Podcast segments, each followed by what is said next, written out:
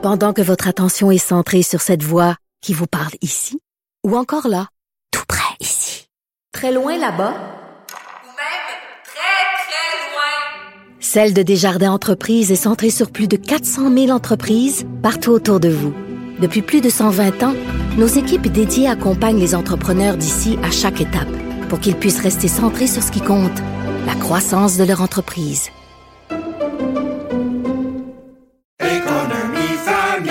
Ici Ricardo. Et Émilie, marchand d'IGA. On a envie de vous inspirer à bien manger. À moins de 5 la portion. Suffit de repérer les produits valeurs sûres et de les cuisiner avec une de nos recettes. Les valeurs sûres, c'est bien pensé, hein? Bien sûr! Détails sur IGA.net.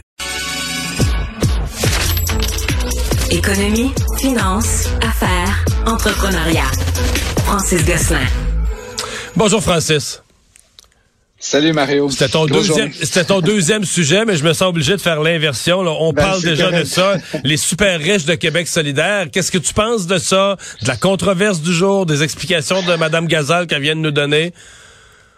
C'est drôle, euh, Mario, tu sais, je je te l'ai dit euh, mot pour mot hier que ça serait inapplicable. Puis ce qu'on a vu aujourd'hui, c'est la première, première manifestation de ça. Là, déjà, on va exclure évidemment qui? Ben, les agriculteurs, parce qu'effectivement, c'est des agriculteurs qui ont 2 puis 3 millions d'actifs nets. Mais là, on a, on a 40, exclu, 50 000 excuse-moi, on a exclu les terres agricoles. Mais moi, je viens du, du- je viens du monde Oui, oui, du ben- laitier. Dans le lait, les quotas laitiers. Tu sais, moi, mon père, là, la première fois dans sa vie qu'il a eu un petit peu d'argent, c'est quand il, quand il a vendu son quota. C'est ça ton fond, tu sais, ton fonds de pension, dans le fond, c'est ton quota laitier. Euh, c'est ça, le monde agricole, c'est une autre réalité, là.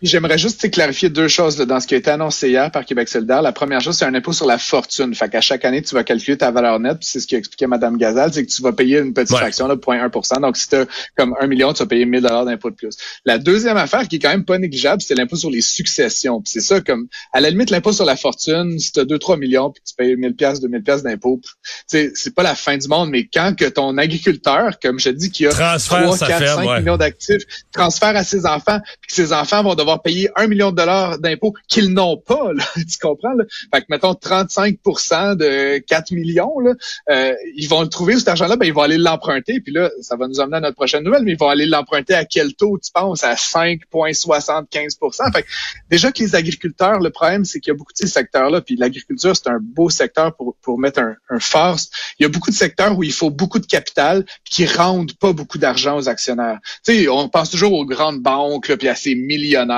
comme euh, aime les appeler Madame Gazal. Il y a plein de secteurs d'activité, les petites PME familiales euh, dans, les régions et tout ça, où tu as possiblement 2, 3, 4 millions d'actifs. Puis tout ça, là, ça te permet de te payer un petit salaire de 70 000 pièces à la fin de l'année. Puis c'est à peu près tout ce que tu es capable de sortir. Il faut beaucoup de capital pour générer peu de rendement. Puis c'est- pas toutes les industries là, qui génèrent du 10 puis du 15% de rendement. Des fois, tu génères du 2% de rendement.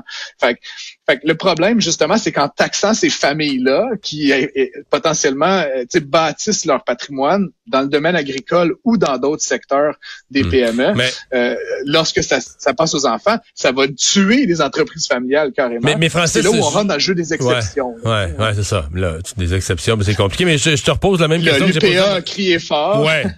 Mais je te pose la même question que j'ai posée à Mme Gazal, compte tenu des difficultés d'application que, que tu nommes, puis j'ai entendu des fiscalistes en expliquer d'autres, puis l'évaluation de certains actifs, comment tu fais ça, des placements privés.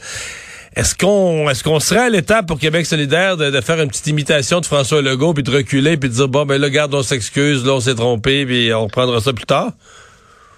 Retirer le projet? du narratif. Puis tu sais, je l'ai entendu là dans le discours de Mme Gazal à l'instant. C'est comme euh, c'est Robin des Bois. Là, Tu sais, on va dévaliser les riches pour le donner aux pauvres. Mais ultimement, le problème, c'est qu'ils se trompent de cible. Les riches, c'est pas les gens qui ont un million de valeur nette. Il y a plein, comme je disais hier. Là, puis je sais pas d'où elle sort ces chiffres de Statistique Canada, mais euh, il y a une grande proportion, à peu près 50% de la population canadienne qui a un milliard d'actifs nets. Tu le disais dans les fonds de pension, dans des entreprises familiales, dans la résidence principale. Il y a plein de façons d'avoir un million. C'est pas t'es pas euh, Picsou en train de te baigner dans ton million de dollars. C'est, c'est d'argent placé. Puis, tu sais, un million de dollars là, placé à 4-5 là, à ta retraite, ça donne un revenu de 50 000 dollars par année. Fait que, tu sais, des Alors, gens qui ont vis été pas, un tu petit vis peu pas, pas, prévoyants. t'es pas propriétaire d'une île, là, puis tu vis euh, sur, tu comprends?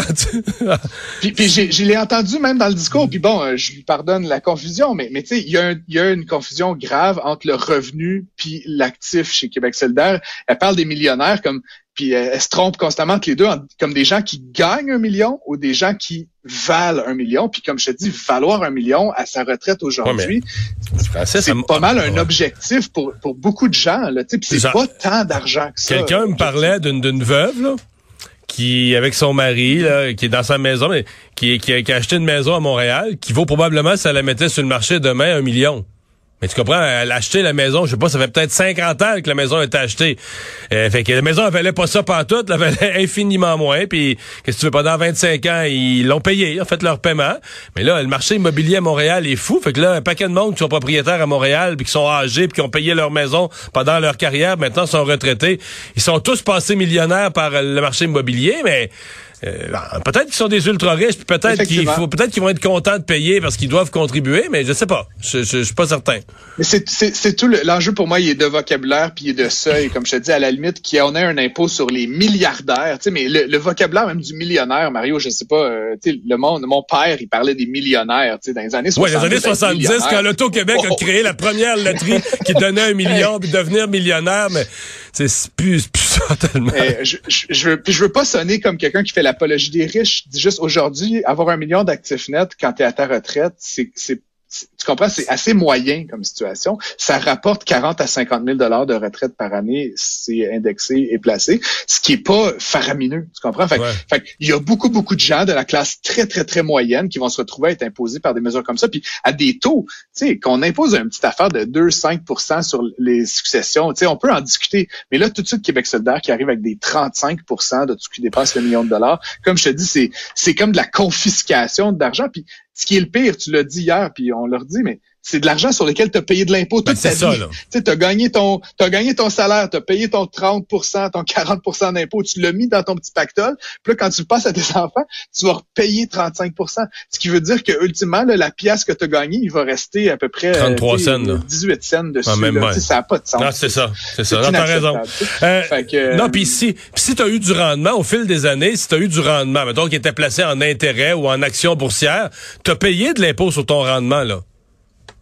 Évidemment, Puis là, après, dépendant, c'est dans un CELI, un REER, c'est Ouais, dans, dans le marché dans un sais, Je veux pas rentrer dans les détails. Je suis pas un fiscaliste, Mario, Non. mais ce que je te dis, c'est que tout ça, c'est le jeu des exceptions. Puis ce qu'on a vu aujourd'hui, c'est que l'UPA qui dit, hey, hey, hey, ben là, que fait Québec solidaire? Ah ben non, mais vous, c'est correct. Puis là, demain, euh, je sais pas, les manufacturiers exportateurs, ils vont dire, hey, hey, hey, ben là, que Québec va faire Québec solidaire? Ils vont donner une autre exception. Puis on va rentrer dans ce jeu infini des exceptions, qui est un jeu bureaucratique. Puis moi, je trouve ça complètement improductif d'adopter une politique fiscale comme celle-là. La Banque du Canada, telle qu'on s'y attendait, donné un deuxième grand coup. Là, en juillet, on avait augmenté de, de- d'un point complet, donc de quatre quarts de point. Et là, aujourd'hui, trois quarts de point. Ce qui veut dire que les taux ont, essentiellement, là, en moins de deux mois, les taux ont doublé. Les taux ont doublé, puis tu sais, Mario, en fin d'année dernière, là, les taux étaient à 0,25% donc ils ont augmenté de 3% en euh, huit mois. C'est c'est in- incroyable, c'est presque du jamais vu. On a vu Bon, ça on dans- a vu ça, on dans a les vu ça années dans les 80. années, euh, c'est ça, de fin 70, début 80. On l'a revu un petit peu, là, fin de 2007-8, euh, mais euh, depuis 2008, on n'a jamais vu ça. Rien de semblable, rien qui s'approche, là. Non, non, le plus haut taux, ça a été justement depuis 2008, là, c'était 1,75. Là, on est presque au double de ça, à 3,25.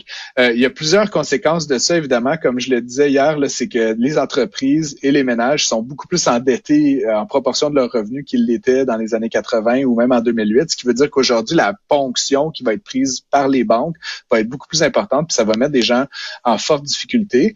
Euh, juste pour euh, te donner une idée là, aux auditeurs, là, euh, la, la RBC puis la TD ont déjà ajusté leur taux fixe, là, leur prime Ah ouais? là, taux. Là. Fait qu'aujourd'hui, si vous prenez une nouvelle hypothèque, là, puis c'est que vous avez un bon crédit, le meilleur que vous allez avoir dans ces deux banques-là, c'est 5,45% C'est quand même un pas pire taux. Là. Euh, Ouais. Puis évidemment, pour les gens qui sont à taux variable, ça va aussi avoir ce qu'on appelle l'effet de trigger. C'est que c'est certain que ça va provoquer une augmentation du paiement. Mais tu sais, si tu as une maison, là, mettons, euh, sur laquelle tu dois 400-500 000 là, ça veut dire que dès le mois prochain, tu vas payer 500 de plus par mois. Là. Fait que c'est, c'est pas du petit argent là, après impôt là, que tu vas devoir mettre de plus sur ton paiement hypothécaire. Donc, c'est sûr, là, on l'a vu, le marché immobilier est ralenti beaucoup. Puis moi, ce que je crains, Mario, c'est c'est, c'est- sais, si tu as déjà fait une promesse d'achat sur une maison il y a trois semaines, là, tu vas y aller. Là, tu ta, ta date de notaire est probablement en octobre et tout. Puis là, tu vas commencer et tout. Il y a, un, y a un important lag entre le moment où on annonce la, révision d'un taux euh, directeur et son effet sur l'économie. Puis là, c'est comme, on voit déjà l'effet des hausses d'il y a trois, quatre mois. Puis là, il en rajoute. Fait c'est je crains évidemment que ce soit comme trop vite et trop fort, puis que ça provoque des, Une récession, des début- faillites fin d'année, début une d'année. ouais. Et je, je, je l'aurais dit ce que je disais hier, moi j'aurais été beaucoup plus favorable à ce qu'il y ait trois petites hausses de 0.25 Ouais. qu'une immense hausse de 0.75. Mais Francis, on va se laisser là-dessus. Je vais te dire la vérité. C'est sûr que tu as raison que ça aurait dû se faire de façon plus progressive, mais pour ça, aurait fallu commencer avant. aurait fallu que nos économistes du gouvernement, Ah, de la. Banque du Canada, voient venir à la fin de l'année 2021 que l'inflation était un phénomène sérieux, commencent à agir. Ils ont dit, ah, il y a rien, il y a rien. Même en janvier, ils ont maintenu le taux euh, très bas, ils n'ont pas agi. Et au moment où ils se sont réveillés, il était trop tard. Là, là tu sais, ils essayent de, ils essayent de vider la chaloupe avec une, avec une chaudière, là, tu sais, mais c'est pas, c'est pas évident une fois que tu as laissé rentrer de l'eau dedans. Ils sont en retard, mais ils sont vraiment en retard sur la, sur la parade. Euh, Francis Gosselin, merci beaucoup. À demain. Bonne journée.